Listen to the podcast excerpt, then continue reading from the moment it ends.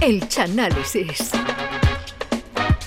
El 12 de octubre no solo es el Día de las Pilares, también es el día del desfile militar de la fiesta nacional y, por unos instantes, el de la cabra de la Legión. Una jornada en la que se conmemora un hecho trascendental.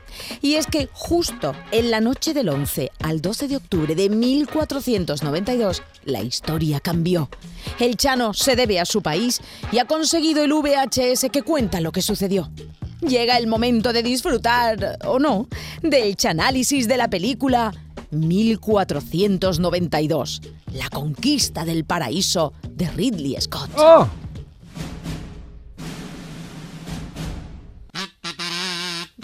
Esto no, esto no pega nunca.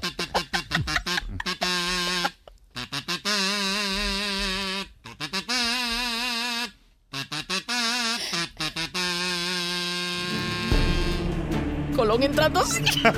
¡Oh! ¡Qué pedazo de banda sonora de esta película! Buenas, ta- buenas, no- buenas tardes a todos. Buenas tardes, ¿qué Estoy despistado, emocionado escuchando esta banda sonora. Esta banda sonora de esta película es de Vangelis. Hombre, Vangelis, Sí. que es el, el compositor este griego que tenía el dúo con Demi Sí. Russo, que en Demi realidad Russo. Vangelis lo que quería Demi Russo para que le echara la túnica por encima a los equipos para, que no cogieran humedad. No cogieran la, polvo, la ¿no? túnica de Demi Russo se la echó tú por encima una Vespa o, un- que, o que un en el- R5. que en el vídeo musical de esta canción sale fumando de, sale, para sale, variar, sale Vangelis, para variar, ¿sabes? Vangelis fumaba con preso nuevo. Comenzamos aquí un día más el Chanálisis, que en el día de hoy está dedicado a esta película que ha dicho Charo, una película que conmemora el Día de la Hispanidad. Así que hoy hago el Chanálisis de 1492, La Conquista del Paraíso, película dirigida por Ridley Scott, el director de, de Gladiator y Alien, y también eh, y protagonizada por Gerard Depardieu, que es el, el- el actor este que tiene la nariz Sería como- Colón, no seguro. es Colón. Gerard Depardieu que tiene la nariz como el sillín de una vespa. Pedazo de nariz tiene Depardieu. Vamos, Gerard Depardieu hizo Cyrano, Cyrano de Bergerac, que era un personaje que tenía mucha nariz y la tuvieron que recortar porque tenía más nariz que Cyrano. Y también interviene aquí nuestro gran, nuestro gran actor Fernando Rey y Ah, Sigourney Weaver, la de Alien, Sí. como Isabel la Católica, pero sin bicho que le salga por dentro de la de eso. Vale, vale, vale. La película, como no puede ser de otra manera, nos narra el periplo de Colón, de Cristóbal Colón, Mm. un navegante genovés, aunque los catalanes dicen que eran catalán. Mm. Los catalanes y los catalanes dicen que Colón era catalán y que fue a América para, para descubrir América, para, para descubrir, para que Messi pudiera jugar en el Barcelona años después. Y claro, si, si Colón no descubre esto, no viene Messi. después. Sí, lo de- Y otra, otra camino. teoría, porque de Colón hay varias, varias teorías. Otra dicen que era gallego. Ajá. También hay una teoría que dicen que era gallego, que pudo ir a América a descubrir las papas para echarse al pulpo. y otra teoría, la última, dice que Colón podía ser portugués y que fue a América para comprar toallas, que los indios la hacían para venderla en Villarreal de San Antonio, que estaba al lado de- del puerto de Palo. Porque no se lavaban mucho los reyes, eh, tampoco, ¿eh? Claro, y... La Porque no tenían toalla. Es- ah, Pero en la- realidad yo he descubierto la teoría de verdad y Colón lo que quería era tú, descubrir América porque Co- Colón estaba más caliente que la boquilla de un soplete y se enteró de que en el Nuevo Mundo estaban las indias en, en tabarramo enseñando todo y dice aquí que y no ya va a La película comienza con Cristóbal Colón, que él, Cristóbal Colón sabe que la Tierra es redonda. Sí, menos mal, menos mal. Menos mal, hasta ahí llegaba. Y entonces él pretende realizar un viaje hacia el oeste, a Asia. Sí. Pero no tiene tripulación ni tiene barco. Fíjate un navegante que era Colón. Ya, Eso, eso es como si yo digo que soy piloto de Fórmula 1, ni tengo equipo ni tengo bólido. El rollazo que tenía el Loardo, el Loardo Colón. Y entonces cuando Colón intenta convencer y trajinarse a los monjes de, de Salamanca para esta historia, los teólogos de la Universidad de Salamanca, que fíjate tú lo que sabrán en Salamanca de barco, eh, una expedición, es como si yo ahora quiero hacer una expedición de, yo qué sé, de, A la nieve. a la nieve me voy a Cádiz, a la Universidad de Cádiz. Bueno, a Grazalema sí. a lo mejor. Uy, Bueno, digo Cádiz capital, Cádiz Ah, capital. perdón, perdón, usted, y entonces cuando Colón le explica su, su proyecto a los teólogos de la Universidad de Salamanca, Colón estaba más perdido que la madre de Marco, porque no, ahí no- allí no se puede ir. Y los teólogos, lógicamente, como no sabían nada, no ven bien este proyecto, porque Claro. dicen los monjes que esos, esos proyectos, esas ideas van contra los, los escritos de Ptolomeo. Ah, Ptolomeo. Ptolomeo era un astrónomo y geógrafo egipcio que se llamaba así porque cualquier cosa que se bebiera le entraba una galanera tremenda. De ahí su nombre, Ptolomeo. Se, se tomaba un litro de cerveza, espérate que vengo. Y se ponía, mira, ¿cuánto? Un- ¿Tiene un batido, Ptolomeo? Espérate que voy a pedir. Todo, todo el día con, con cosas entre manos.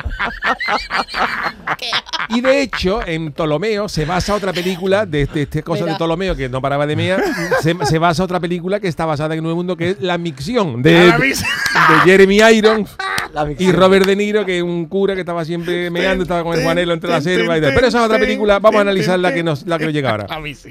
Como los monjes le dicen que no, cabizbajo y meditabundo por su fracaso, Colón piensa en dejar la, la- la- la navegación. A la Colón medicina. dice, yo, dice, yo voy a dejar la navegación. ¿Y a qué me dedico ahora? Pues Colón abre en Salamanca una fábrica de detergente en bombo, que lleva su nombre, y le va muy bien. Y le va muy bien. El dame, dame un bombo, Colón. Uno para ti. Ahí lo tiene. Pero un día, mientras estaba tomando un tinto en una terraza de verano, Ah, ya se había inventado tinto que había inventado, llega Martín Pinzón. Uh, Se, pre- el de la rima. se presenta Martín Pinzón y dice, ¿usted es Cristóbal Colón? Sí, con la peluca, el gorro, el catalejo. Yo he imaginado que El era usted. huevo. El huevo fuera. ya está, ya está. Y le dice, y le dice a Colón. ¿Usted quién es? Dice, yo soy Martín Pinzón, yo soy armador de palo. Y, y Colón se cree que monta puzzle de eso de madera, pero es armador de palo. Dice, pero en realidad Martín Pinzón se dedica a flotar barcos.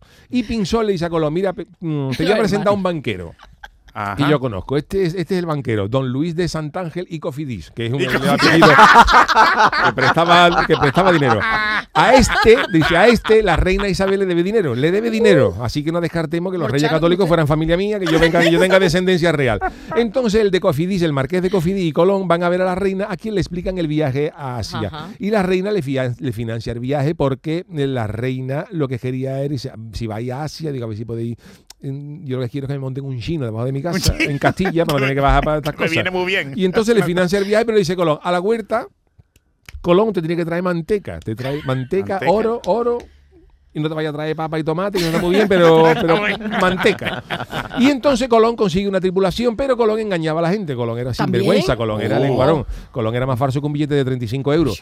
Uy, Colón daba coba, le decía a los marineros, mira que vamos a ir a un crucero de siete semanas, ¿ah? un crucero. Un crucero, Y qué bien, no dice, pagado, ¿no? A siete semanas y el proyecto eh, finalmente es enteramente español. Porque Colón también le ofreció este viaje antes al rey de Inglaterra, uh, claro. Enrique VIII de GB, el grande. Vamos de Enrique VIII de GB, que se llamaba así porque no acabó los estudios primarios. Bueno, los ¿eh? ingleses, como ha dicho antes Yuyu en el speech, son tela de vinagre. Los ingleses querían, los que los ingleses querían llegar a América para descubrir el ron y coger las papas gordas en venidor. Papa, eh, la. Pero al la final. Colón se va en tres barcos españoles, la pinta la niñera Santa María, porque si los barcos hubieran sido los ingleses, se hubieran llamado la pinta, la ponme otra pinta y nos tomamos otra pinta y nos vamos.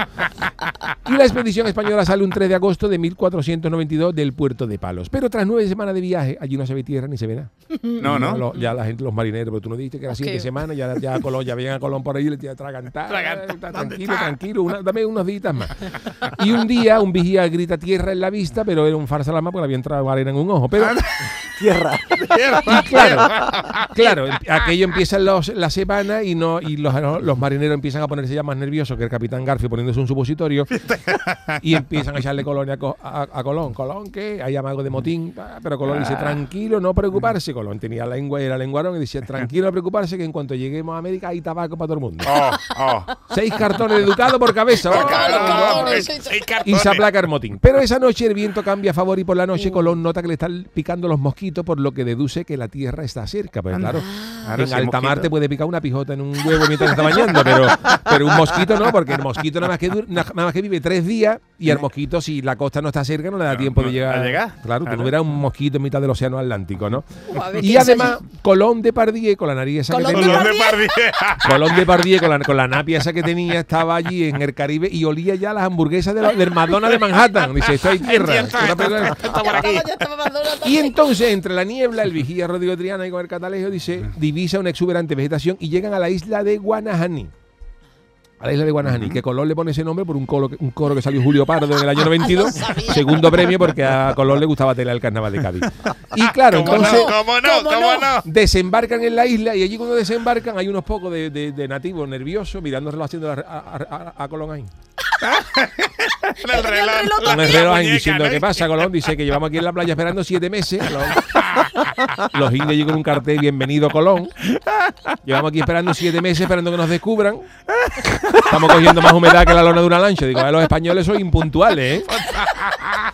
Y entonces los indios le enseñan a Colón y a su tripulación un montón de oro. Mira lo que tenemos aquí, mira lo que tenemos aquí. Pero, Uh. para, pero para ellos eso no tenía mucho valor. Los indios no sabían lo que era eso. Y claro, cuando Colón y los marineros ven esos montones de oro, Uh. Se le ponen los ojos como Sil, el que jugaba en el Madrid, que tenía los ojos como los faros de un, ting- de un tingo. Un tingo. Y los, y los españoles empiezan a darle coba a los indios. Los indios, Ay, los indios le dan el oro y los españoles le daban cosas de los de- que, que llevaban los marineros. Por ejemplo, dame un kilo de oro y tú, ¿y que tú qué me vas a dar? Toma un, una- un sobre de cartas de Pokémon. y contento, ¿no? el indio abriendo ahí. Pikachu, Pikachu, tú, eso está precioso. Bulbasur. Otra, medio kilo de oro. ¿Tú qué traes? Pues mira, una cinta de perales. Esos indios flipando con... Y se marchó. Y con el velero. Y se la cambiaban por cosas de esas. Otro le dio, otro le dio 6 kilos de oro, le dio un, un poste del rubio de los pecos. Los indios no sabían lo que era eso. Un carnet del Cádiz, Un carnet del Cádiz. un DVD de Sara Montiel, lo que llevaban. O un cinesín, los indios flipando con esas cosas y los españoles cogiendo oro. Y Colón le enseña incluso allí mismo, a un, a un, a un indio le enseña allí mismo el español para que pueda comunicarse. Pero claro, cuando el indio ya empieza a hablar español y el, el indio se ve con una mano en el poste de rubio de los pecos y en la otra el oro que le ha dado a los, a los marineros, cuando el indígena articula sus primeras palabras en español, dice a Colón, cobazo gordo. Y Colón le dice, sí, pero bueno, ya, esto está bien. Ya lo hablamos. ya. Colón vuelve a España y allí lo es recibido por los reyes católicos. Los reyes, ole, aquí viene Colón con el oro. Y, pero ven que ha traído poca, poco oro. Y jolín, los la, reyes. la reina que pensaba saldar todas las deudas con el marqués de Claro. Cofidis dice, pues yo me, me- la reina se queda con la cara, la cara de una cabra, somos un barranco, pero Colón les pide a Isabel y Fernando y dice, tranquilidad, hemos conseguido poco oro, pero... Os voy a pedir, majestad, de que nos deis más postes de rubio de los pecos, que eso ha triunfado allí. Eso ha triunfado. Eso en cuanto me deis, en cuanto ya la imprenta lo traiga, traemos tonelada de oro. Y la reina Isabel, como ve negocio, manda a la imprenta más carteles de los pecos y financia un segundo viaje a las Américas. Y ahora ya Colón se viene arriba y en vez de una tripulación mojonera de eso, lleva mil hombres. Mil hombres. Y en vez de solo tres carabelas mojoneras, se lleva 17 barcos. Colón, Colón, todo lo que pudo flotar. Se lleva las tres Vaya carabelas, las tres carabelas, el vaporcito del puerto, dos ferries de Ceuta, se llevó con los camareros y todo. El JJ Siste que iba a Canarias de Cádiz también, también se lo trajo. El calizo del comandante Custó. El cáliz. El Titanic le dio pinzones. Esto se va un día, aprovecha ahora y trátelo. Y también. El barco de la Roca se perdió por el camino. Barco la roca. Pero cuando Colón vuelve a América contempla que los marineros que se quedaron allí los han matado a todos. Oh. Allí hay menos gente que la despedida de sortero de Adán y Colón le a la bronca a los indios, pero pasa que habéis matado a los españoles y a los indios, nosotros no, nosotros no hemos sido, no, son- eso ha sido otra tribu que ha venido y Uy, ha matado. tribu, Oh, claro. Claro, y Colón se lo traga, pero el comandante es menos carajote y no se lo cree. Y allí Colón y sus marineros se ponen a construir una ciudad, la ciudad de la Isabela, y logran poner una campana en lo alto de la torre de la iglesia. Pero esto causa una revuelta entre los indios que decían que yo, nosotros estamos aquí durmiendo una harta tranquilo y ahora a las siete y media de la mañana estar curando campanazos. Campana. Una cosa es la reconquista y la evangelización y otra cosa es la campana a las 7 de la mañana. No despierta.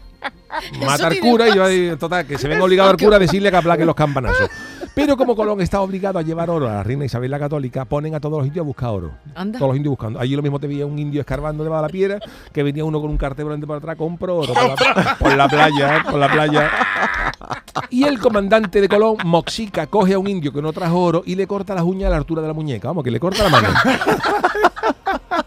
Y este acto de violencia al otro día sale en el diario, en la voz del Caribe, todos los indios ahí con la voz. Y los indios cogen un rebote gordo al entrarse por la prensa y se quitan de en medio. Y Colón, que tiene la mosca detrás de la oreja, a ver si los indios lo van a atacar. Lo van a atacar los indios liderados por el moreno de los pecos, que estaba, estaba celoso porque no salían los carteles. Rencoroso. Y cuando Colón llega a su casa se la han quemado. Algunos indios allí la han quemado cabreado porque le haya tocado la hueva morena a los indios. Y efectivamente los indios atacan a los españoles y aquello se, más- se pone más peligroso que asomarse un barranco en chancla. Y Colón mira. recibe órdenes de Colón, vente para España como José Le, vente para España, Colón. Y a la vuelta en España, Colón es acusado de enchufismo. ¿Perdón? Que ahora también me entero de que eso también vino de América. Colón lo que hacía allí decían que era enchufar a sus colegas en los puestos de la administración para Ah. trincar. Colón, ¿Ah, sí? era, Colón era Corfo, con lo cual de Genovés tenía poco. Este era más de, de- de- de nosotros. Y entonces, cuando llegan a Castilla, a Colón lo meten en el talego.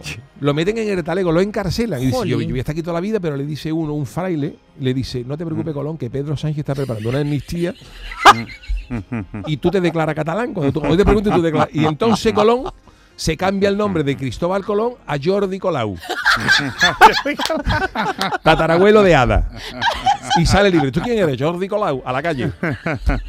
Y ya libre de todo cargo, la reina le, permi- le permite hacer a Jordi Colau nuevos viajes al nuevo mundo con la condición de que no enchufe a sus hermanos, que te dice la reina, tú pareces, en vez de, en vez en vez de Cristóbal Colón, parece Manuel Escobar con los hermanos tocando la guitarra. Y entonces, al final de la película, La conquista del paraíso, se ve a Cristóbal Colón ya anciano, con más años que Oh. Jagger, ya cari acontecido, sabedor de que su conquista en España está olvidada por los españoles. Oh, mira tú Muy triste. dónde. Y que el descubrimiento Fíjate. del nuevo mundo se le atribuye a un ex urólogo italiano que dejó la consulta y se metió a navegante, que es el urólogo eh, italiano Américo Prepucio. Y la, y la película acaba con el hijo de Colón, Fernando, Fernando Colón, que le, di- que le dice a su padre que le cuenta la historia. Papá, eso que tú estás contando, eso es precioso. Dilo aquí para poder escribirlo, para que aquello no quede en el olvido. Esa es la, al final de la película. ¿no? Y gracias a esta gesta de Colón, que se conmemora mañana 12 de octubre, tenemos tabaco, ron, papa nueva, tomate y chocolate. Y a, Colón tenemos que agradecerle a agrupaciones del Carnaval de. Cádiz, como el Cuarteto del Peña, Se Coló Colón, el Gran Pelotazo, la chirigota, los bombos de Colón de Juan Rivero o el anteriormente mencionado el coro Guanahani de Julio Pardo. Y hasta aquí mi análisis de hoy de 1492, la conquista del paraíso con este fenomenal, fenomenal reparto. Ah, maravilla. Mañana conmemoramos el, el- el- El Día de la Hispanidad. Día de la Hispanidad, el aniversario. ¿no? Fue Oye, en el la- 92 fue el quinto, quinto centenario. Quinto centenario, Lo sí, del ¿verdad? 92 Porque al 500 años. Tenemos 30 años más, ¿no? 131 años más. 131 años. 531 No, 531, No, ¿verdad? 131 Sí, años más. entre ellos, 531 años desde del descubrimiento de América. Ah, pero ¿de qué 92 me estáis hablando? Lo que no sabemos si el descubrimiento fue por la mañana o por la tarde, por eso lo dicen las crónicas. No, no, en la noche sí. En Ah, la por la noche. Ah, sí, en la noche. Además, lo he visto. Por eso había mosquito. en la noche del luces. 11 al 12 de octubre gritan tierra. Y a partir de ahí, pues ya. Y la, la voz del Caribe era el periódico. La voz del Caribe era el diario donde salió el, el incidente de que le habían cortado la mano. Y que de esos indios, cuando tú le das al indio le das un kilo de oro y tú le das el poste de rubio de los pecos. Ese indio Se con la cara diciendo eso Puede haber postes de Rubio de los Pecos allí como, Allí había, allí como había. ruinas, Claro, las ruinas aztecas o las Sí, ruinas. Desde el principio de los tiempos. Y la primera, pa- la palabra que dijeron en español fue cobazo gordo. Cobazo gordo fue lo que lo primero que dijo un indio cuando ya aprendió. Claro, Colón le estaba enseñando a hablar y, y ya el otro dijo no le enseñé mucho Colón, pues como le enseñé mucho no, no, no pone una denuncia. Le estamos dando un cobazo gordo a los, a los indios. Jordi Colau, me ha gustado. Jordi Colau y salió libre, oye. Era catalán, entonces era catalán. Seguro, seguro. Bueno, pues eh, hasta aquí este maravilloso análisis de hoy del eh, Chano de Cádiz eh, 1492, la conquista del eh, paraíso.